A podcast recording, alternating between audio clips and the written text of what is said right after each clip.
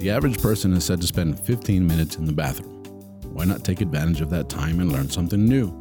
Presenting the 15 minute podcast on weird facts, crazy details, and funny particulars that you'll be able to enjoy while you're taking a sh. Well, on your free time. Welcome to The Shit with Sam Butler. Welcome to another episode of the Shit Podcast. Uh, I want to have a very special guest back again, third time, all the way from What Mexico up? City, visiting us here in Ciudad Juarez. Manny Signs, welcome back, buddy. Thank you very much for having me. Hey, thanks for being here. It, it worked out perfect. Um, we just did the episode in Spanish. We talked about beer in wartime. Cold beer. cold beer Yeah. and how awesome that was.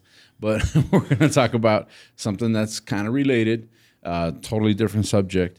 Uh, first of all, to give it a little bit of history, we're going to talk about the Volstead Act or Prohibition, as many people uh, know it, which which got passed in 1919. 1919. And uh, that made Juarez famous, right? Because all Yeah. of the guys from uh, El Paso just crossed the border. Yeah, as a matter of fact, um, I, I believe even uh, uh, the bootlegging came through Mexico into the United States. That's that doesn't happen anymore. That happened in 1919, you know. But uh, yeah, Juarez was a Juarez was a place to come have a good time. Yeah. You know, uh, 1919 to 19, 1933 was the law of prohibition. 1919, 1933. Yeah, 1919 it got passed. It went into effect in 1920. Okay. right? And then it it went all the way to 1933 in most of the United States. It was uh, a long time. It was a pretty long time. Yeah, although some of the states fought it and they were able to kind of repeal it. But a little bit about a little bit about prohibition and the Volstead Act. Um, this act uh, started. Uh, there was a, a women's league. It's the anti-saloon league Okay. right? And and they they reasoned that alcohol was the cause of everything, Okay. right? Which in a way it was true because Like the Uh, 80s panic, uh, satanic panic. No, like Satanic everything pan- is everything Satan's, is- Satan's fault. yeah, everything is uh, satanic. Well, this happened. You know, what ha- what started happening was people were drinking, and uh, and then the breweries figured out how to uh, really retail beer. Okay. and alcohol and and spirits and so on. And so then all of these saloons start popping up everywhere. They said that there was one saloon for every 150 to 200 people in the United States at one point in time. Okay. Right. Saloon will be like a, Uh, like a, bar, pub, a bar, pub, yeah. you know. And and so the saloon keepers are now competing against each other to see how can we get more customers, Uh-huh. you know. And so then they start introducing other things like uh, prostitution and gambling. The and- guy at the piano like the. That's right. and if you if you know, I mean, uh, they call it the Roaring Twenties, Yeah. right? Because the twenties were crazy in the United States in the 1920s. Because 2020 sucked, but the nine- 1920s, Also uh, that yeah. decade. Well, Oh no. um, I went to Chicago recently, and I did the little mob tour, uh, the Chicago mob tour, and they were saying that back during Prohibition, there was over ten thousand bars and speakeasies Okay. in Chicago, whereas today there's something like five thousand. Uh, so the the, the problem got worse. Yeah. It got worse, right? And so then this got me thinking. Well, what was the whole point of prohibition?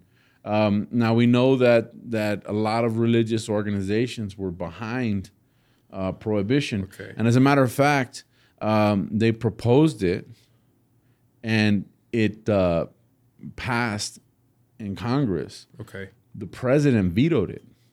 Said, no. President Wilson said, "No, we're not going to do that," and then the Senate passed it. So they repealed his veto, and then it became a law. So now, Okay. so So, now, the president was not no, they, on board. yeah, it was like the president was not on board. like what prohibition on hell no.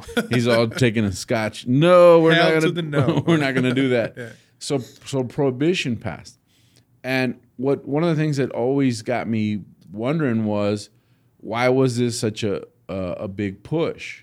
Because as I researched this, I re- I found out that this wasn't the first country that tried it.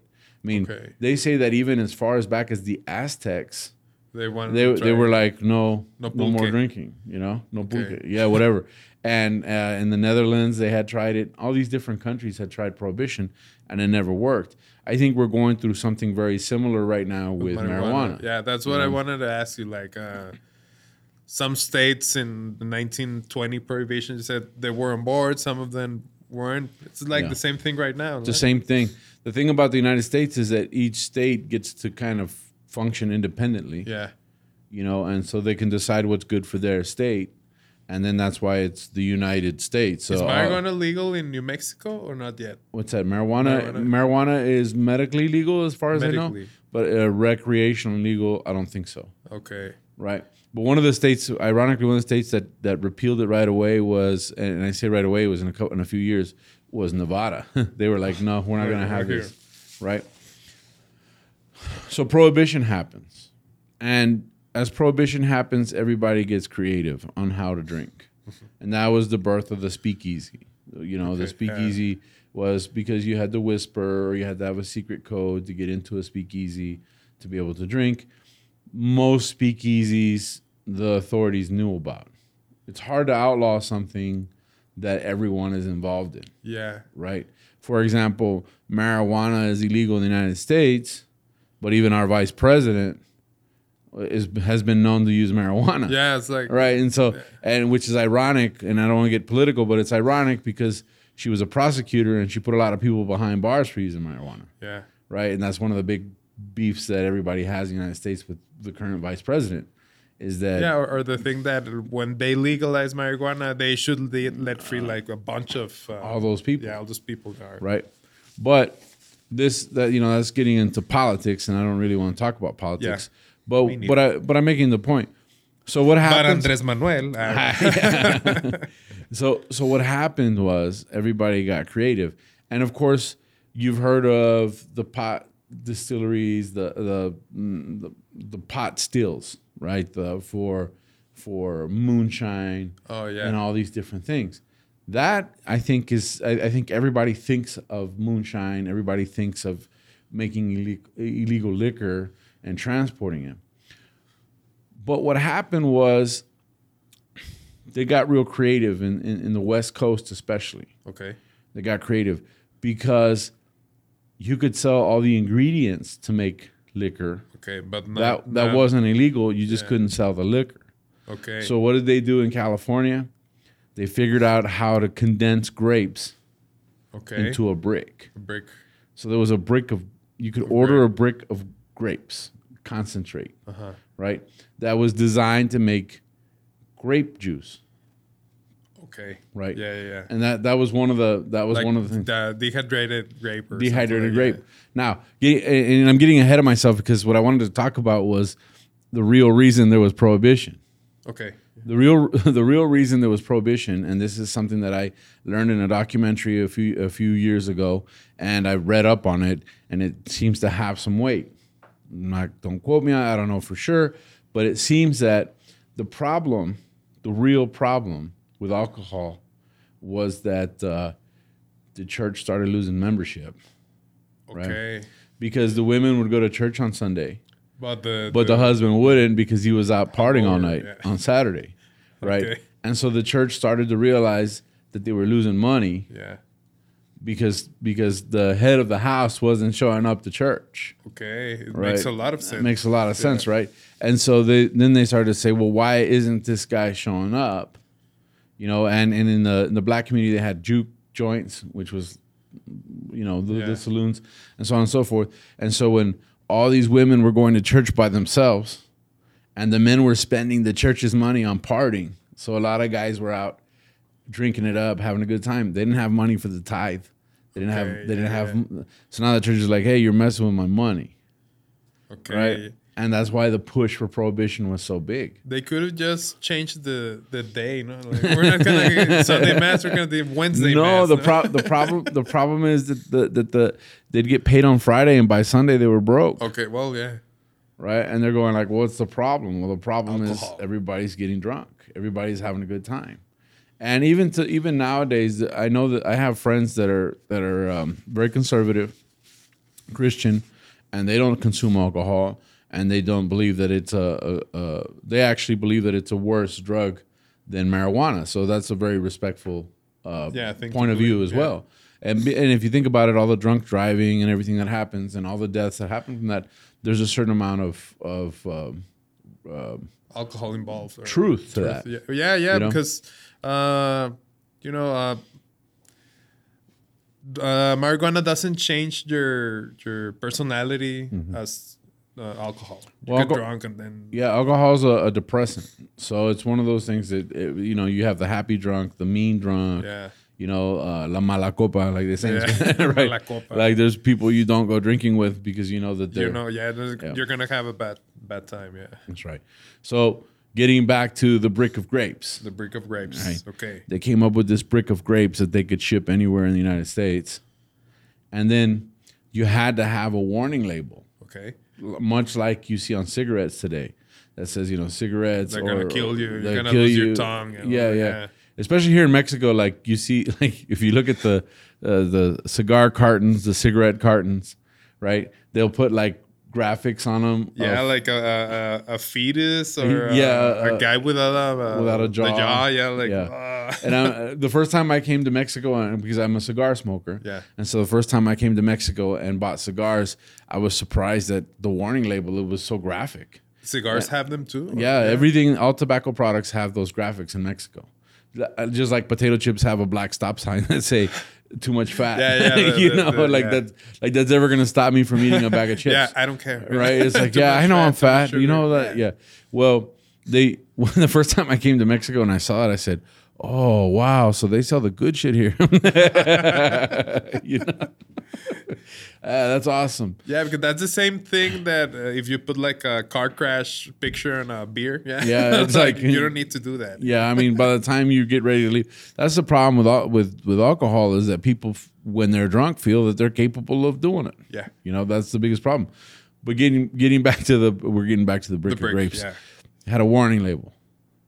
What the manufacturers did is they said, "Oh, let's put a step by step instruction on how to make wine, but we'll put Do not do it. do not do not Do not do this. put this in a jug." Okay. do not add sugar and let it sit in your cabinet for 20 days. Do You not. do not want to do that because then this grape juice will become wine. And a wink, a wink face like, yeah. do not. And so what happens there was this explosion okay. of wine consumption in the United States. And there's a lot of there's a lot of data on it. There was this, a specific type of grape that they preferred because it had a tougher skin, it was more resilient, Okay. and it actually um, they said that that uh, grapes went from like a dollar ninety uh, a ton uh, to three hundred and fifty dollars a ton during Prohibition. So it, it really boosted the the market. the, market, the agricultural consumption Yeah. of grapes. Problem is, a a matter of fact, even the, the type of grape that they uh, that they would use um, was a grape that that hadn't been seen in the United States ever. And it was like a hybrid from France, you know, and and then that grape almost became extinct. But due to this, they had like four hundred thousand acres of this grape growing in California Okay. they said that legally you could consume up to 200, 200 bottles of of uh, or liters of wine, i- i- you know, in a year, which was like uh, two bottles of wine per person per day. Per day. Okay. You know, so this this was like a nice loophole okay. Yeah, for yeah. drinking wine. You know, and Yeah, it was we're not breaking the law. we're not breaking the law because we're buying a brick. It's like it's almost it's almost to me it's almost like the C, C, CBD oil, you know, where it's like uh, it's like it's not marijuana. It's a- CBD. It's a, it's a derivative. Almost the same. almost. So that's what's happening. Now the the bad part is the wine wasn't particularly good, Yeah, I imagine because you're not having quality control Yeah. or anything like that. but it was better than Nothing. than nothing. Yeah. Right. And so prohibition ends and they said that that because of this type of agriculture, the wine industry in the United States actually suffered Okay. because they had real quality control issues. So it wasn't until 1975 that the US kind of got back on track on wine production and actually beat France in a in a blind taste test for Okay. wines. And if you know anything about wine, California, Yeah, have great and and even Texas now is a is a huge wine producer, and the Texas wines are actually uh, pretty well ranked in the wine with world. barbecue. Barbecue, barbecue Yeah. wines. Hey, they're red, right? No, same, But- same color. that's that's the story of the, grape brick. The grape brick. I haven't heard of that, and it's it's awesome. Yeah, It's pretty cool. yeah, That's the shit. That's the shit the shit for today. for today in this episode.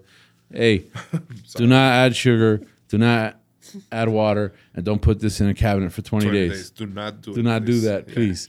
So that's it. Thank you guys for joining us on this episode of the Shit Podcast. Uh, Manny, thank you for being here. Thank you for inviting me, Sam. yeah, how, how can people find you on social media? you can find me at arroba Arroba, no, arroba at. at, no soy Manuel. No soy Manuel. Yeah, I'm not Manuel. You're not Manuel. Yeah, Uh, he's Manny. Manny. But uh, you, you can find me at uh, Tu Amigo Sam on social media and also my YouTube channel. Please like, subscribe, leave your comments, share the video. That would help out a bunch. We appreciate you guys watching us. We appreciate you guys inviting us into your home. And um, also, you can find me on all of the podcast uh, platforms as Sta Cagado Podcast. But that wraps us up for this episode. Thank you for joining us, and we'll catch you guys on the next one. Thank you, Sam.